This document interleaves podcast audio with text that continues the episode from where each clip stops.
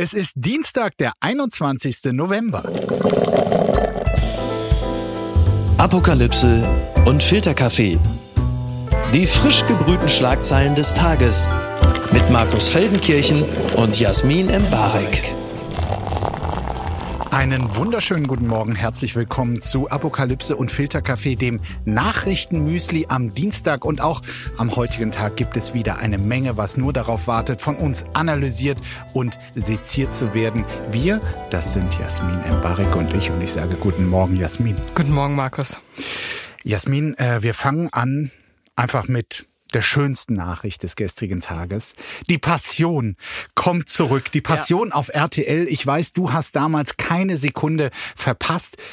Diesmal nicht in Essen, sondern in Kassel. Was macht das mit dir? Ich muss also ganz liebe Grüße an Anja Rützel an dieser Stelle. Äh, als sie es gepostet hat, ich habe einen Herzinfarkt bekommen, weil ich mich so gefreut habe. Und dafür bist du aber wieder ähm, recht frisch. Ich, wahnsinnig frisch, ne? Mhm. Aber das hat damit zu tun, dass ich ja noch nicht weiß, wer den Jesus spielt, weil ähm, es gibt ja nur die Erzählerrolle bis jetzt, die bekannt Das wurde. macht Hannes Jänicke. Also genau. der löst hier ähm, Thomas Gottschalk ab. Genau, und äh, ich möchte, dass Alexander Klavs nochmal Jesus spielt, weil er war für mich so überzeugend. Wirklich? Ja, ich fand es einfach ich wahnsinnig ergreifend. gesehen. Also ich fand diese, Markus, du verstehst das nicht. Ich, doch, ich verstehe schon, ob mich was berührt oder nicht. Und dieser mich hat das berührt. DSDS-Klon, der hat mich nicht so berührt. Aber wer wird's denn? Wer, wer wird denn der neue Jesus Klavs? Jesus Alexander Klavs. von Nazareth. Ähm, stell dir vor, so Dieter Bohlen oder so. Irgendwas ganz abgespacedes. Oder irgend so ein Rapper. Haftbefehl. Haftbefehl wäre gut. Boah, das wäre geil. Wenn der mal nüchtern ist.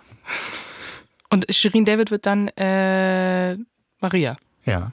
Ja, also ich meine, das ist jetzt auch, wo die Dokumente in Kassel so ins Gerede Ein gekommen ist. Wird's klar. Vielleicht, ja, ähm, vielleicht auch die Ablöse. Also. Dein Wörtchen in Gottes Öhrchen. Mhm. Die Schlagzeile des Tages.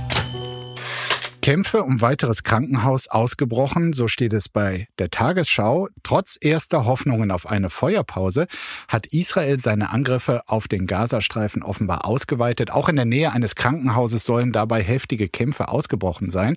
In dem von Indonesien betriebenen Krankenhaus im Norden des Gazastreifens am Rande des Flüchtlingslagers Jabalia äh, sollen sich neben Mitarbeitern und Patienten auch zahlreiche Menschen befinden, die in dem Krankenhaus Schutz gesucht haben. Die israelische Armee vermutet, dass unter dem indonesischen Krankenhaus ein unterirdisches Kontrollzentrum der Hamas liegt. Auch gestern wurden aus dem Gazastreifen wieder Raketen auf den Süden Israels abgefeuert. Also, was tatsächlich vor Ort geschieht, hier auch rund um die Krankenhäuser, wie die Kämpfe verlaufen, ist die eine von drei Entwicklungen, die ich persönlich hochspannend finde. Es kommt noch hinzu, dass äh, seit dem Wochenende über eine fünftägige äh, Waffenruhe gesprochen wird als Gegenleistung für die Freilassung von Geiseln. Äh, die Rede ist da von 53 Frauen und Kindern sowie 34 Entführten mit ausländischem Pass. Und dann gibt es noch quasi auf höchster politischer Ebene zwischen dem US-Präsidenten und äh, Israels äh, Premierminister Netanyahu einen äh, Disput. Und irgendwie hat man jetzt das Gefühl, dass irgendwas in diesem festgefahren schienenden Konflikt in Bewegung ist. Ja, also ich muss ehrlich sagen, das ist ja immer wieder die Abwägung, die ich auch wahnsinnig schwierig finde, weil es auch die Debatte darum gibt, okay, vielleicht wissen die Israelis, dass es unter diesen Krankenhäusern diese Station der Hamas gibt. Was aber trotzdem die Frage aufwirft, was macht man mit den ganzen Menschen, die ja notgedrungen in diesem Krankenhaus sind? Also ich finde, es eine wahnsinnig schwierige Frage, weil ich natürlich auch militärisch verstehe, dass man da abwägen möchte, wenn man diese Feuerpause, diese Waffenpause zulässt, dann können sie sich natürlich wieder aufrappen, gerade in solchen Orten, wo sie nicht wissen, wo diese Waffen gelagert werden. Andererseits wissen wir ja auch von Zahlen in diesen Krankenhäusern, die hundertstellig sind an Verletzten, an Frauen, die Kinder gebären, all diese Dinge. Und muss ehrlich sagen, ich hoffe einfach ganz naiv, dass es die Möglichkeit gibt, diese Menschen zumindest zu evakuieren, weil ich finde Krankenhäuser und Schulen als Bombardierungsziele wirklich wahnsinnig ja. moralisch schwierig. Das hoffe ich auch sehr. Also ich meine, diejenigen, die sich offenbar darunter verschanzt haben und die Leuten erst quasi zum potenziellen Opfer machen, ist natürlich äh, die Hamas. Aber klar, je nachdem, wie Israel da jetzt vorgegangen ist in der Vergangenheit und auch vorgehen wird in Zukunft, wird auch das Urteil über den äh, israelischen Einsatz bestimmen. Aber klar, die große Frage ist da nur, also wenn es zu einer solchen Waffenruhe kommt, was man aus humanistischer Sicht äh, wirklich nur hoffen kann, wo dann diese Verletzten aus den Krankenhäusern hinkommen, weil es ist ja leider nicht so, dass ja. in Gaza äh, zig andere Krankenhäuser funktionierenderweise bereitstünden, wo man die einfach mal hintransportieren könnte, von funktionierenden Krankenwägen äh, mal ganz abgesehen. Was dann wiederum die Frage aufwirft, wo flüchtende Menschen, seien sie jetzt ehemalige Krankenhausbewohner oder andere Zivilisten, überhaupt hin können. Das ist ja wirklich die große Frage. Aber die Frage gibt's ja schon ewig. Also deswegen reden ja auch viele Menschen davon, dass Gaza an sich einfach also es gibt ja dieses Wort Gefängnis und ich glaube im Sinne von, dass Frauen und Kinder vor allem nicht einfach irgendwo hinflüchten können. Also diese Fluchtroute existiert gerade nicht. Das trifft, glaube ich, gerade zu. Und ich finde auch, es gibt Diskussionen darüber, ob nicht die Leute, die in diesen Krankenhäusern sind und die müssen das ja verurteilen, dass die Hamas da drunter sitzt und das ausnutzt, so weiß ich nicht, ob wenn ich gerade bombardiert wurde und ich irgendwie halb sterbend im Krankenhaus liege, ob ich die politische Kapazität habe, mich erstmal damit zu befassen, wie sehr die Hamas meine eigene Situation ausnutzt, weil die Leute leiden ja auch einfach nur darunter. Ägypten ist ein Land, ähm, wo viele sagen, die könnten doch jetzt einige von den Menschen dort aufnehmen. Ägypten hat eine andere Kritik an Israel. Ähm, die ägyptische Führung sagt gerade, man unternehme, also als Ägypten, alles, um Lieferungen über den Grenzübergang Rafah zu ermöglichen, mit Hilfslieferungen für die Menschen im Gazastreifen. Aber so der Außenminister Ägyptens. Das würde von israelischer Seite systematisch behindert. Sein Vorwurf, Israel wolle die Palästinenser dazu drängen, den Gazastreifen während der laufenden Bombardements und Besetzung zu verlassen. Also unterstellt Israel die Taktik, quasi den Gazastreifen weitgehend menschenleer zu machen, um dann gezielter gegen die Hamas äh, kämpfen zu können, aber vielleicht auch leichter eine neue Ordnung dort zu begründen. Aber da muss ich auch ehrlich sagen, also allein die Dramatik der Situation, dass die Palästinenser aus dem Gazastreifen davon abhängig sind, wer außenpolitisch sich wie entscheidet und wie streitet, finde ich auch einfach wahnsinnig absurd, weil, wie gesagt, die Kapazitäten innerhalb des Gazastreifens, sich damit dann noch zu befassen und irgendeine Stimme laut werden zu lassen, um irgendwie die Ägypter zu irgendwas zu bringen oder das zu verifizieren, was an Rafah gerade wirklich passiert und ob das so stimmt, was die Ägypter sagen, was die Israelis sagen, das finde ich auch einfach wahnsinnig bedrückend, um ehrlich zu sein. Und dann sind wir noch beim letzten Punkt der jüngsten Entwicklung, die ich hochspannend finde. Wenn du nämlich guckst, wie der US-Präsident Joe Biden und äh, Israels Premier Netanyahu mittlerweile auseinanderliegen. Am Anfang dachte man ja noch, das ist hier eine Achse, aber äh, Biden hat in der Washington Post einen Gastbeitrag geschrieben mit klaren Forderungen. Er sprach sich für eine Zwei-Staaten-Lösung aus, einen eigenen Staat für die Palästinenser nach dem Krieg. Die äh, Regierungsverantwortung müsse an die palästinensische Autonomiebehörde übergeben werden. Er er verlangte von Israel auch, es dürfe weder eine Vertreibung der Palästinenser aus dem Gazastreifen geben, noch eine Wiederbesetzung, Belagerung oder Blockade dieses Gebiets. Und äh, die Reaktion von Netanyahu, ich denke, dass die palästinensische Autonomiebehörde in ihrer jetzigen Form nicht in der Lage ist, die Verantwortung für Gaza zu übernehmen. Also in diesem Punkt, aber auch schon vor ein paar Tagen, Biden hat auch eine Waffenruhe gefordert, äh, auf die sich Israel zumindest bisher nicht einlässt. Also da scheint am engen Bündnis, vermeintlich engen Bündnis USA-Israel doch zurzeit einiges zu knacksen. Ja, und vor allen Dingen zeigt es auch, äh, ich erinnere mich, als wir über Macron gesprochen haben, der das Wort äh, Waffenruhe als erster sozusagen aus westlicher Sicht einmal wirklich in den Ring geworfen hat, dass sich so ein bisschen die Stimmung ändert, was die Lage betrifft danach. Also das finde ich ganz spannend, weil wir als Menschen, die den Konflikt schon sehr lange beobachten, dass sich jetzt in kürzester Zeit sowas entwickelt, wobei man natürlich auch sagen muss, dass die Israelis Interesse davon haben, daran haben, dass diese Geiseln erstmal befreit werden und dass das eine wahnsinnig schwierige Situation ist. Das darf man natürlich auch nicht außer Acht lassen und dass da auch wahnsinnig viel Emotionen bei sind. Zwick mich bitte mal. Neuer argentinischer Präsident. Wer ist der Kettensägenmann? Okay, das war ein interessanter Titel. Das titelt T-Online. Argentinien hat nämlich gewählt. Mit knapp 60 Prozent der Stimmen wurde Javier Milei zum Präsidenten gekürt. Bisher hat er allerdings noch kein politisches Amt geführt. Der Wirtschaftswissenschaftler konnte im Wahlkampf vor allem mit einfachen Lösungen für die komplexen Probleme des Landes punkten. Er will die meisten Ministerien abschaffen, den US-Dollar in Argentinien als Zahlungsmittel einführen, massiv bei Sozialprogrammen kürzen und die Staatsbetriebe privatisieren. Außerdem gilt er als Exzentriker. Er glaubt nicht an den menschengemachten Klimawandel. Mhm will den Waffenbesitz liberalisieren ja. und ist gegen das Recht auf Abtreibung. Gerne erzählt er zudem Anekdoten. Und das ist wirklich, also aus seiner Zeit als Tantra-Sexlehrer. Ja. Das ist wirklich einfach für mich persönlich der dystopische Untergang. Äh, was hast du gegen Tantra-Sex? Ähm, ich habe ganz viel gegen Klimawandel leugnen und das Recht auf Abtreibung abschaffen. Ja, ja, das war ja nicht meine Frage. Also ich habe natürlich, ich, ich, ich gebe zu, ich habe nicht viele Erfahrungen in Tantra-Sex. Habe das jetzt direkt mal nachgeguckt. äh, und eine Definition lautet halt, also dass bei dieser indischen Liebeskunst sollen also männliche und weibliche Energien zusammengeführt werden, um eine intensive sinnliche Erfahrung zu schaffen, die ihren buchstäblichen Höhepunkt in einem Orgasmus findet. So. Warum bist du jetzt so invested in diese Tantra-Information? Naja, das ist auch das, bei der du in Stocken geraten bist, sei doch ehrlich. Nee, nicht, ich, also es war alles so schlimm und dann kommt, also es ist wie wenn man so ein, wenn man ja, so ein Fasch schon nochmal nett das so, scheint doch aber jetzt der ist voll, der hat voll die Emotionen, weil der mag Tantra-Sex. Absolut. Wow. Der mag gute Okay. Orgasmen. Der mag, dass die männliche und die weibliche Energie zusammenkommen. individuell ist das Das bitte? würde ich sagen, spricht jetzt erstmal für ihn. Und jetzt kommen halt die ganzen Sachen. Du hast schon Teile davon vorgelesen, die gegen ihn sprechen. Also das ist einfach ein radikales Start-Abschaffen-Programm. Ja. Also die liebe Kollegin Anna Schneider von der Welt, äh, die kriegt hier vermutlich also multiple Orgasmen sogar, wenn sie dieses Programm hört und den Wahlsieg. Der Mann möchte einfach Tabula Rasa machen. Mit, er hat wirklich im Wahlkampf eine Kettensäge, äh, ist damit auf die Bühne gegangen und die sollte symbolisieren, was er mit dem Sozialstaat macht. Und weißt du, was das Schlimme ist? Das kommt bei wirklich jungen Wählern auch gut an. Aber ich, also, kann mir gar nicht vorstellen, wie das, also, wenn man davon spricht, dass man den Sozialstaat abschaffen möchte, Recht auf Abtreibung und wenn man sozusagen alles wirtschaftlich, was so halbwegs funktioniert. Und ja, das Land hat eine starke Inflation, die liegt aktuell bei 138 Prozent.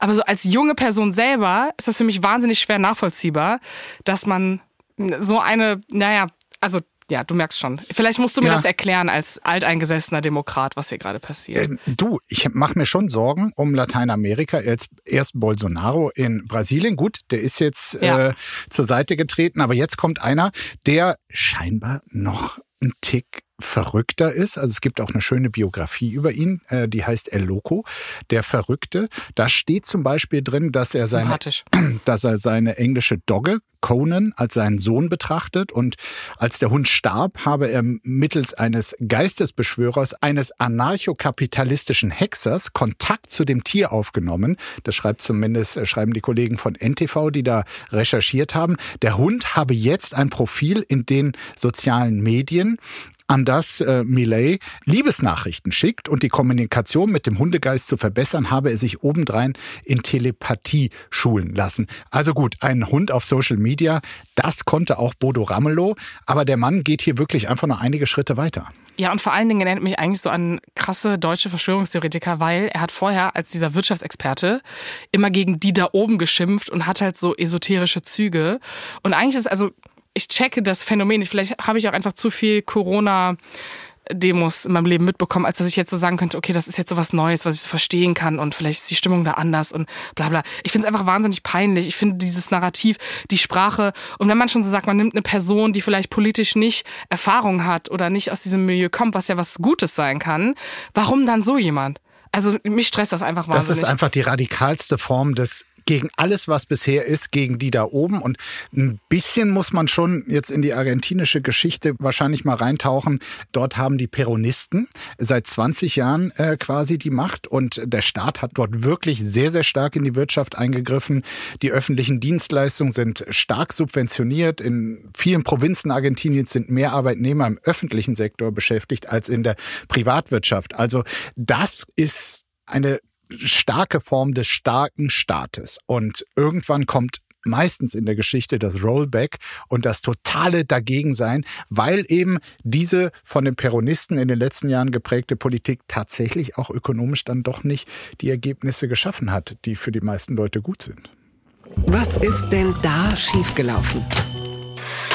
Habeck sieht wegen Haushaltsurteils Energiepreisbremse in Gefahr, so berichtet es Spiegel.de. In der letzten Woche hat das Bundesverfassungsgericht die Umwidmung von Krediten in Höhe von 60 Milliarden Euro im Haushalt von 2021 für nichtig erklärt. Seitdem streitet die Ampel darüber, wie das Milliardenloch im Haushalt gestopft werden kann. Dazu kommt nun, dass das Urteil Habeck zufolge möglicherweise nicht nur für den Klimaschutzfonds gilt, sondern darüber hinaus für alle anderen Fonds, dass es die auch betreffen könnte, die überjährig sind. Das erklärte der Vizekanzler gestern im Deutschlandfunk. So könnte das Urteil als Karlsruhe beispielsweise Folgen auch für die Energiepreisbremse haben und deshalb zu deutlich höheren Kosten für Strom und Gas sorgen.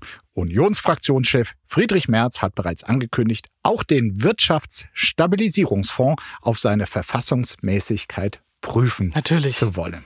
Natürlich, das wird weiter geprüft und ich meine, das war schon ein ziemlicher Hammer, denn Habeck da gestern Morgen im Deutschlandfunk rausgehauen hat. Bekannt geworden ist ja seine Rede aus dem Juni, wo er schon genau davor gewarnt hat, also wenn dieser Klimaschutzfonds gekippt würde, dass dann Deutschland quasi im Arsch sei.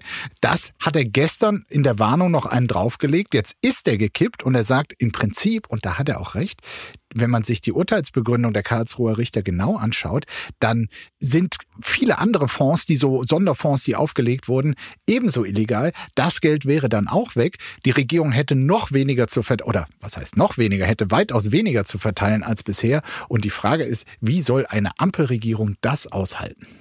Naja, sie muss auf jeden Fall erstmal nach Möglichkeiten suchen, um äh, dieses Milliardenloch zu stopfen. Also ich glaube jetzt sich darüber... 60 Milliarden. Naja, das sich darüber- schaffen die nie. Naja, aber sich Das darüber zu schaffen echauffieren und sich anzugreifen, bringt ja jetzt nichts. Also was sind jetzt die Lösungen, Sagst die da sind? jetzt, aber das musst du denen mal sagen. Ich, ja, aber die hören doch bestimmt zu. Also so, guten Tag, okay. Herr Habeck, Herr Lindner, Herr Bundeskanzler.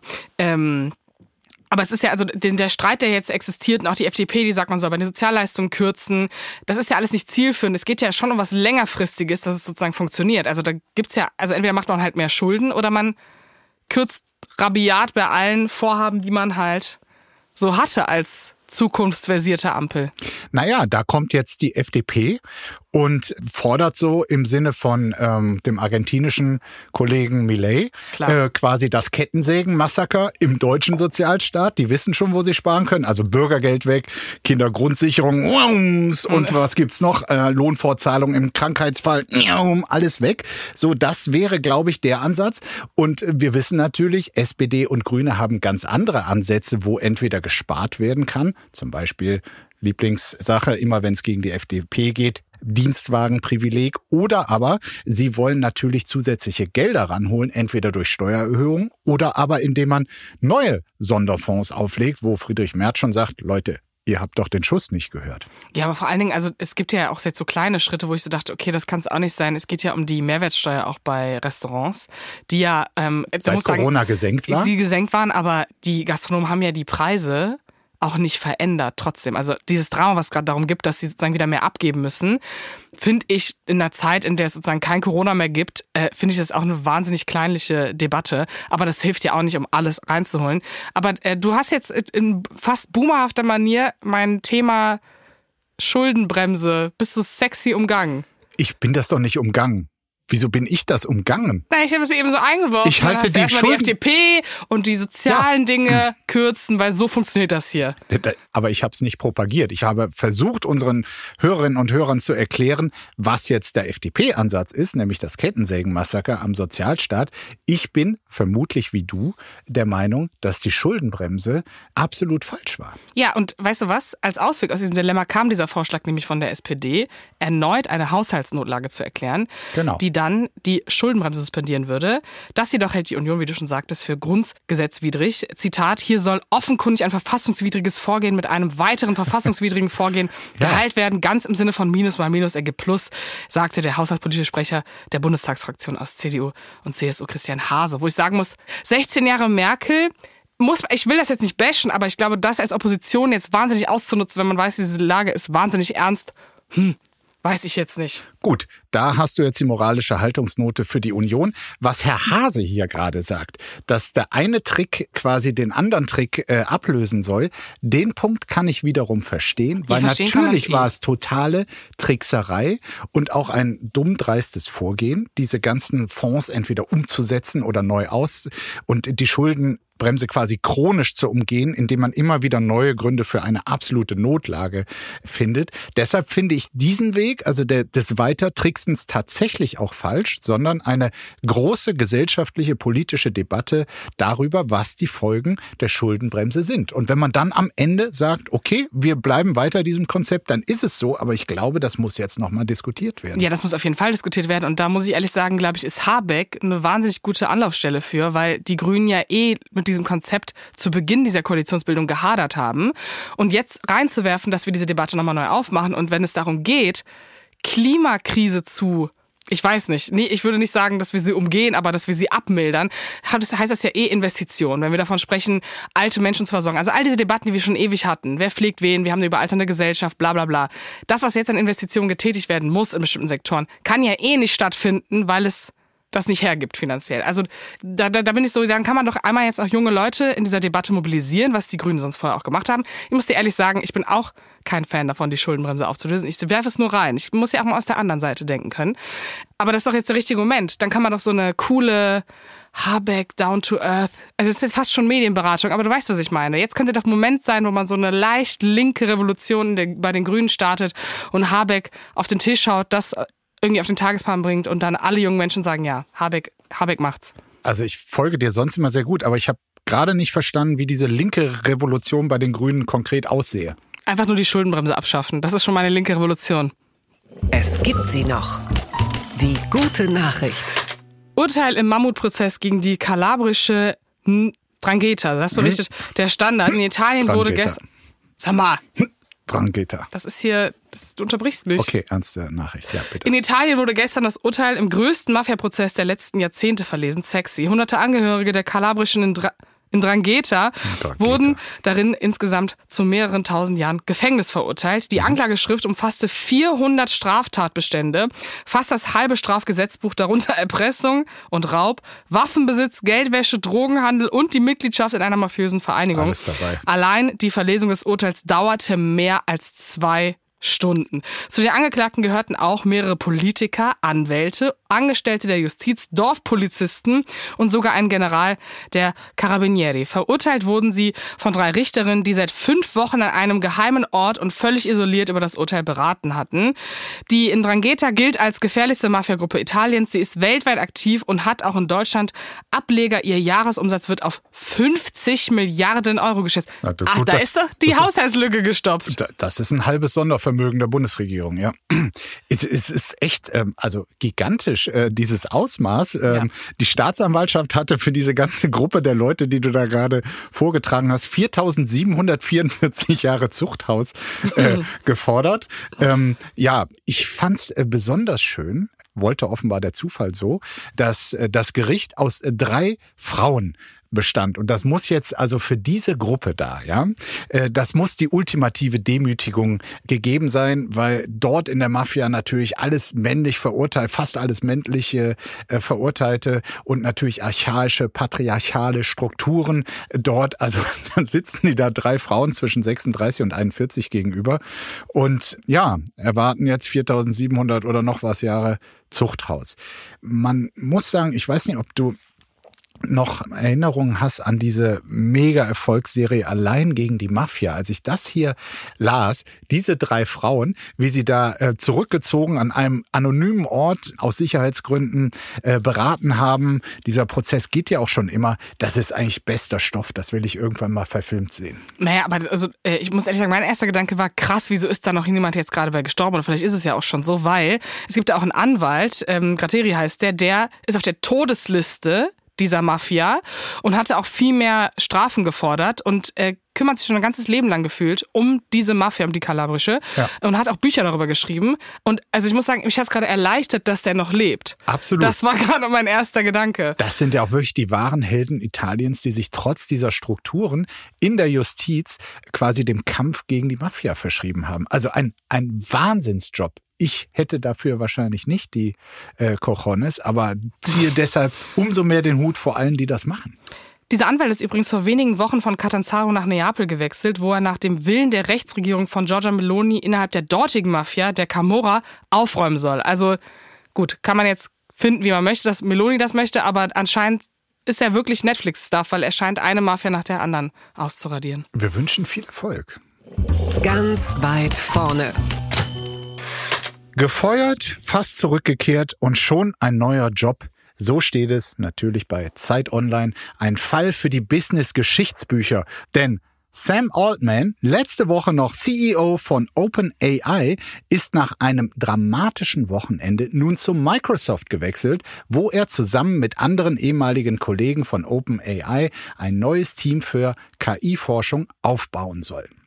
OpenAI, das unter anderem ChatGBT entwickelt hat und als am meisten beachtetes KI-Unternehmen der Welt gilt, äh, hatte Altman am Freitag überraschend gefeuert. Doch nach Protesten durch Investoren und Solidaritätsbekundungen von Kollegen, die auf die Nachricht schockiert reagierten, versuchte OpenAI dann am Wochenende Altman wieder zurückzugewinnen. Gleichzeitig bemühten sich mehrere Konkurrenten von OpenAI parallel darum, Altman abzuwerben. Mit Erfolg. Microsoft Microsoft konnte Altman für sich gewinnen und das ist wohl die Mega-News äh, rund um Silicon Valley. Also wirklich der Pionier bei künstlicher Intelligenz. Man fragt sich, äh, warum der da überhaupt gefeuert wurde, weil die werden sich jetzt natürlich in den Hintern beißen. Ja, und ich frage mich, wann die Netflix-Serie kommt. Das ist so Steve Jobs 2020er Edition. Ja, also Hintergrund ist wohl ganz interessant, dass es dort einen Richtungsstreit bei OpenAI gab um die Zukunft von äh, künstlicher Intelligenz. Ähm, OpenAI war ja gegründet worden, um eine sichere künstliche Intelligenz zu entwickeln. Und während Altman anscheinend darauf setzte, diese Sicherheit durch eine Kommerzialisierung zu erreichen, befürchtet der Chefwissenschaftler von OpenAI wohl eine nicht ausreichend kontrollierte künstliche Intelligenz. Also das war wohl der Hintergrund. Und da muss man sagen, war jetzt Altman offenbar der risikobereitere, der mehr auf Kommerz setzende, während die Kollegen Sorge hatten, dass die Entwicklung außer Kontrolle geraten kann ist dann schon wieder ein bisschen nachvollziehbarer. Ja, voll. Ich bin jetzt, jetzt wo ich das weiß, ich habe das nur auf Twitter in so drei Tweets gesehen. Ich wusste gar nicht, was das alles soll. Wie gesagt, ich warte auf die Netflix-Serie. Ja. Ähm, aber intuitiv würde ich jetzt auch sagen, ähm, Safety First. Ich bin ja auch nur ein kleines Gen Z-Baby. Ne? Safety First. Äh, für alle, die es gerade nicht sehen konnten, ich habe Markus Feldenkirchen gerade ein lässiges Peace-Zeichen zugeworfen, denn er war schon fast erschrocken von der Unseriosität, die ihm von meiner Seite kam. Ich kann einfach ohnehin nicht seriös das Ganze wahrnehmen, weil wir hier diesen ganzen Weihnachtsschmuck heute im Studio vor unserer Nase haben. Ähm, ähm, Exo Exo an äh, Kurt Krömer. Warum denn Weihnachten? Weil Kurt Krömer Geburtstag hatte. Ist der Jesus? Vielleicht, vielleicht ist er der Jesus bei Die Passion, wir wissen es nicht. Ja, also die bei OpenAI scheinen sich zumindest mittlerweile riesig zu ärgern, aus Affekt gekündigt und dann haben sie wohl noch alles getan, um ihn zurückzuholen, aber da hat er auch gesagt, der gute Oldman, wisst ihr was, ihr könnt mich mal, ich gehe zu Microsoft. Bumm. Bitte empören Sie sich jetzt. Kostenexplosion in Berlin. Klimaaktivisten haben bisher 200.000 Euro Schaden verursacht und noch nichts bezahlt. Das berichtet der Tagesspiegel. Frechheit. Die AfD hat beim Berliner Senat nachgefragt, wie viele Kosten bei der Stadt in diesem Jahr bereits durch den Protest von Klimaschützern angefallen sind. Dabei ergaben sich nach Angaben des Senats Kosten in Höhe von über 200.000 Euro. Davon 115.000 Euro für die Reinigung des Brandenburger Tors, Siehste, das, das mit orangener Farbe Batzen. angesprüht worden war. Nicht in dieser Kostenaufstellung enthalten sind Schäden an Autobahnen, da diese Sache des Bundes sind. Mhm. Ich liebe dieses Land und all seine Trennungen. Das Land Berlin und die einzelnen Bezirke bemühen sich nun, dieses Geld wieder von den Klimaschützern einzutreiben. Bisher aber ohne Erfolg, Überraschung. Dafür ist es aber auch nötig, dass die Personen ermittelt werden können, die den Schaden verursacht haben. Ja. Ja gut, das ist natürlich wahrscheinlich ein bisschen schwierig. Ich meine, das ist ja jetzt echt nur grob geschätzt. Also die Folgekosten sind ja noch ganz andere. Zum Beispiel hinzu kommt ja auch noch das Geld, was dem Taxifahrer neulich durch die Lappen gegangen ist, mit dem ich gefahren bin. Und dann fuhren wir auf den Alexanderplatz los. Und dann sah man schon in der Ferne, okay, mal wieder äh, Klimapause. Dann bin ich da natürlich raus, bin ich da natürlich raus und mit einem E-Roller äh, den Weg weiter an den äh, Klebern vorbei. Das geht ja immer ganz gut. Danke, so. Andi Scheuer.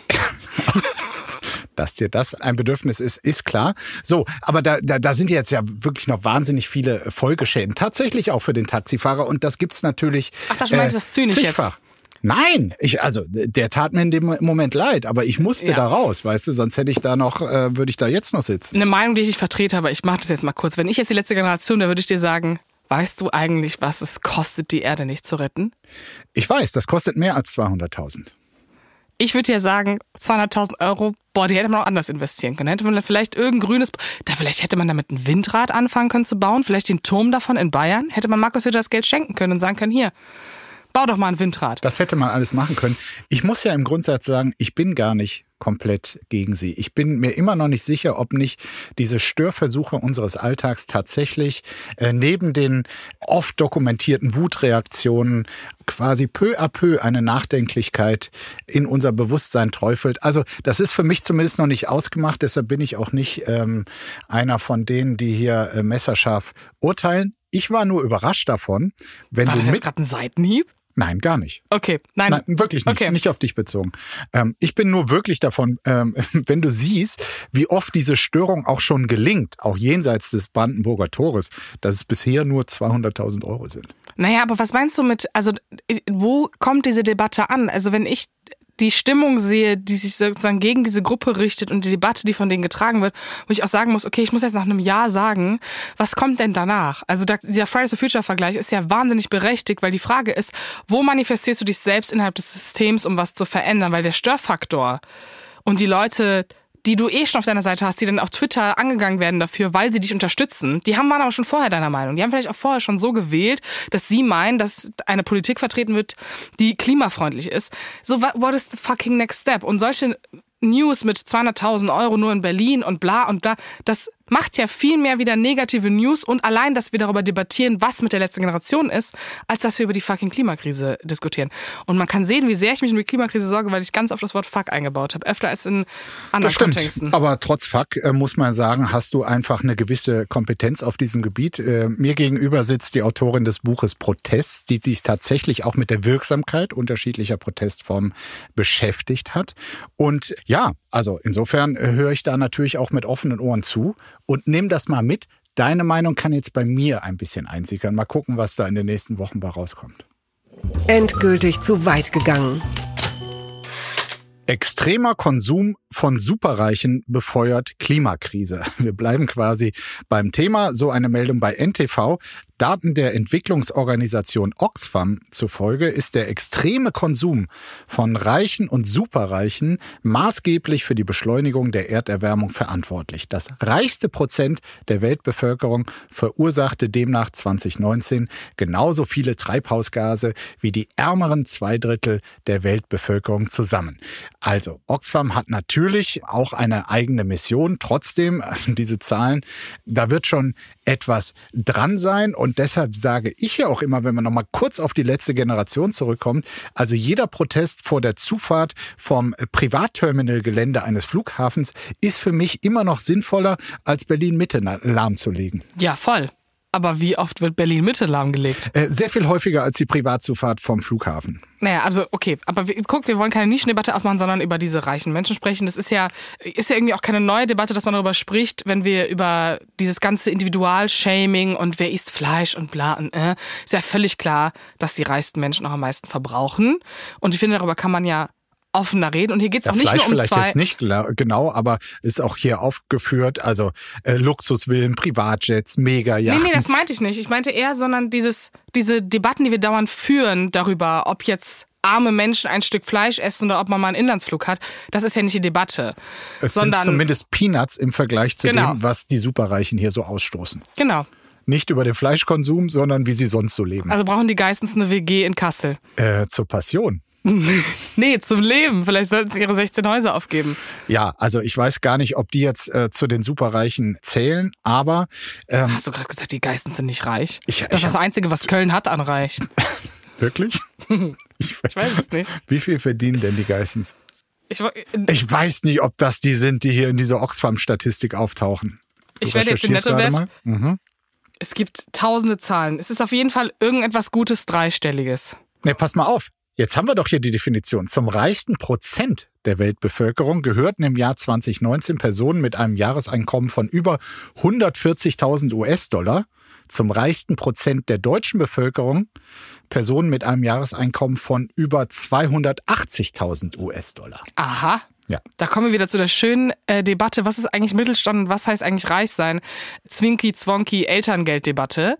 Was das für eine Kluft ist, dass Leute mit 280.000 Euro einfach die reichsten 1% sind. Das ist doch fucking insane. 280.000 Euro sind doch ziemlich gut. Ja, aber wenn wir an, also wenn unser Verhältnis zu Reichtum, also so als normale Person, die normal verdient, würde man ja denken, wie diese Debatte, auch wenn wir darüber sprechen, ne, Spitzensteuersatz für die reichsten 10% in diesem Land und bla bla, dann denkt man ja automatisch, es würde hier so um Millionäre und Milliardäre gehen. Aber Nein. das ist ja einfach nicht Auch der du Fall. bist betroffen, ich weiß. Ox. Oxfam hat übrigens erklärt, äh, quasi eine, eine Lösung aus dem Dilemma. Äh, es soll neue Steuern auf klimaschädliche Konzerne und die Vermögen und Einkommen der Superreichen gehen. Was hältst du von diesem Vorschlag? Eine Sonderklimasteuer für klimaschädliche Konzerne und auf die Vermögen und Einkommen der Superreichen. Naja, die Steuer wird ja irgendwann eh kommen, wenn man den Preis zahlt dafür, dass man nicht darauf geachtet hat, was mit dem Klima ist. Das ist immer eine Frage, ob man es jetzt will oder später halt einfach mit untergehen möchte. Deswegen bin ich dafür, dass Naja, man geht's schon präventiv darum, handelt. genau, Äh, Finde ich einfach wahnsinnig sinnvoll. Ich finde halt diese Debatte rund um Spitzensteuersatz für Spitzenverdiener, Superreiche. Ich denke mal, also das klingt jetzt ein bisschen platt, aber wenn ich denke, ich hätte jetzt ein Jahreseinkommen von 560 Millionen Euro und mir würde dann jemand sagen, ich soll viel mehr abgeben, obwohl ich jahrelang nicht so viel abgegeben habe, Ja. verstehe ich natürlich gut. Da sagst Ich will auch jetzt keine Lieblingswort, fuck you, ne? Äh, Nein, also ich will natürlich jetzt irgendwie kein Mitgefühl mit Reichen haben, weil sonst werde ich krass gecancelt. Aber wenn ich jetzt denke, ich hätte so viel Geld, würde ich wahrscheinlich auch kurz denken, ach Mann, ich wollte mir noch einen anderen Maserati von dem Geld holen, dass ich jetzt im Finanzamt abdrücken muss. Frag doch mal in Köln deine Nachbarn, die Geissens, was sie hier von dieser Klimasteuer halten. Endgültig zu weit gegangen. Wir bleiben übrigens am Finanzamt, denn Shakira bekennt sich schuldig und muss Millionen an spanischen Staat zahlen. Das berichtet der Spiegel. Eigentlich sollten in dem Prozess gegen Shakira in den nächsten Wochen knapp 100 Zeugen befragt werden. Doch am Montag bekannte sich die Sängerin vor dem spanischen Gericht als schuldig und räumte einen millionenschweren Steuerbetrug ein. Damit wurde der Prozess überraschend nach einer Minute abgebrochen. Shakira wird nun voraussichtlich zu drei Jahren Haft auf Bewährung und zur Zahlung einer Geldstrafe in Höhe von 7,3 Millionen Euro verurteilt. Die spanische Staatsanwaltschaft hatte Shakira vorgeworfen, bei den Angaben zu ihrem Wohnsitz gelogen zu haben. Sie sei schon 2011 nach Spanien zu ihrem damaligen Partner Gerard Piquet gezogen, habe aber bis 2015 die Bahamas als Steuerwohnsitz angegeben. So habe sie in den Jahren 2012 bis 2014 über 14 Millionen Euro an Steuern hinterzogen. Guck, da habe ich schon wieder Mitleid, weil ich so denke, ja, aber warum denn? Ist doch nur ein Haus. Guck, ich habe das Internet hat mich kaputt gemacht. Nein, natürlich scheint nicht. so. Die soll ihre Steuern bezahlen, so wie alle anderen hart arbeitenden spanischen Aber Menschen auch. das war ja jetzt hier, sagen wir mal, ein, ein Vorzugspreis. Ähm, Ja. Schnäppchenwochen bei der äh, spanischen Staatsanwaltschaft. Äh, gefordert waren nämlich 23,8 Millionen Mhm. Euro Geldstrafe. Geworden sind es jetzt äh, 7,3. Die haben ja auch tatsächlich, ähm, ich habe mir das mal durchgelesen, sehr recherchiert. Also haben in Krankenhäusern, wo sie war, rund um ihre Geburt, also haben versucht, alles nachzuvollziehen. Wie oft hat sie sich wirklich in Spanien aufgehalten? Ich würde mal so sagen, hätten sie hundertprozentig eindeutige Belege gehabt, dass sie Vollzeit in Spanien gewohnt hat quasi, dann wäre nicht dieser Sonderpreis rausgekommen. ja, das stimmt. Wenn nicht irgendwas allerdings auch Shakira hier äh, versucht hat zu verschleiern, dann wären auch nicht die 7,3, die sie tatsächlich noch zahlen muss und drei Jahre auf Bewährung. Kann auch blöd sein in der Zukunft. Ja, wobei ich habe gerade ihren Nettowert äh, gegoogelt. 300 Millionen. Da würden 23 Millionen auch schon wieder nicht wehtun. Nee. Guck mal, da habe ich wieder kein Mitleid. Also Relation ist Relation. Entzauberte Scheinriesen. Oh, schöner News. The Crown. Objekte von Dreharbeiten werden versteigert, das weiß die Rheinische Post. Die letzte Staffel von The Crown ist gerade angelaufen. Nach dem Ende der Dreharbeiten sollen jetzt Requisiten und Kostüme aus der Serie versteigert werden. 450 Objekte aus sechs Staffeln werden deshalb im Januar bei einer Auktion unter den Hammer gehen, darunter eine goldfarbene Kutsche, das Kostüm von Elizabeth II. aus der Krönungsszene, eine nachgemachte Haustür des Regierungssitzes in Downing Street sowie mehrere Kleidungsstücke von Prinzessin Diana. Der Erlös soll einem Stipendienprogramm für Filmschaffende zugutekommen. Ja, wunderbar. So, Ich will das haben alles. Ich will die Autos Alles, von ne? Diana haben, ja. also ich will natürlich die Tür von Downing Street haben. Da geht bei mir das Herz auf. Nein, Quatsch. Ich will gar nichts davon haben. Doch, ich will aus der. Gibt's da äh, was von Charles? Nee, ne? Oh, da ist doch so, ein, so, ein, so einen guten, oversized geschnittenen Anzug von ihm, den er da nicht getragen hat. der schlecht, Schauspieler. oder? Doch, ja, Ich glaube, ich sehe in dem besser aus als er. da würde ich zustimmen. Aber du darfst das nur haben, wenn ich die gefakten, also sozusagen die nachgemachten Chanel-Perlenohrringe, die Diana jetzt in der ersten Folge der sechsten Staffel getragen hat, auch haben darf. Weil die sind wahnsinnig toll. Die möchte ich wirklich gerne haben. Und ich glaube, die sind sogar echtes Chanel. Ich glaube, wir müssten im Januar dann einen Ausflug nach London machen zum äh, Auktionshaus Bonhams, äh, weil da geht das alles ähm, ja in die Auktion. Könnten wir mal schauen, ähm, wie viel von deinem, also was du da an Jahreseinkommen hast, haben wir ja gerade gehört. Wie viel wärst denn du bereit, da für diese äh, Diana-Devotionalien zu bezahlen? Also Wenn ich meinen Dispo noch mit einrechne, dann auf gar keinen Fall was, was reichen würde für Chanel-Ohrringe. Aber dann äh, ist ja auch egal. Das schenkst du mir ja dann. Schauen wir mal. Die Auktion kommt noch. Die letzte Staffel ist angelaufen. Ich hatte leider zu viel zu tun. Ich habe sie ja, noch nicht so gesehen. Busy Man, ja. Ich bin Aber- kein Busy Man.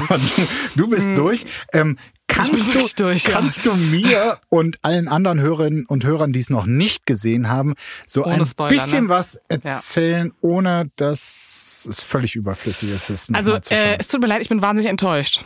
Ja. Ja, ich find's wahnsinnig schlecht. Warst du bisher nicht, muss man dafür Nee, sagen. Ne? und also was immer noch gut ist, ist die Auswahl der Schauspieler, insbesondere Elizabeth Debicki als Diana, Mhm. wahnsinnig tolle äh, Wahl. Und also ne, filmisch und die, die Atmosphäre, Soundtrack, die Kleidung, alles top, Set top. Aber wir haben Die jetzt, Handlung. Nee, die Handlung ist eigentlich auch gut, aber äh, sie haben ja schon mit der fünften Staffel damals angekündigt, dass die sechs die letzte sein wird. Und Ja. ich habe mich schon gefragt, wie sie das machen wollen, weil da ist ja eigentlich die 90er Jahre sind eigentlich der interessanteste Teil der ganzen Royal Family. Ist ja eigentlich alles, was in den 90ern passiert ist. Und ich kann so viel sagen, dass wahnsinnig schnell alles erzählt wird und sehr wichtige Teile ausgelassen werden. Ähm, so ikonische Szenen, wie sie in Bosnien zum Beispiel diese Frau auf dem Friedhof umarmt und so. Das sind vier Sekunden, dann geht's schon wieder weiter und dann ist sozusagen mit der vierten Folge, Spoiler, ist Diana schon nicht mehr da, sondern sie ist dann schon tot. Und äh, man hat.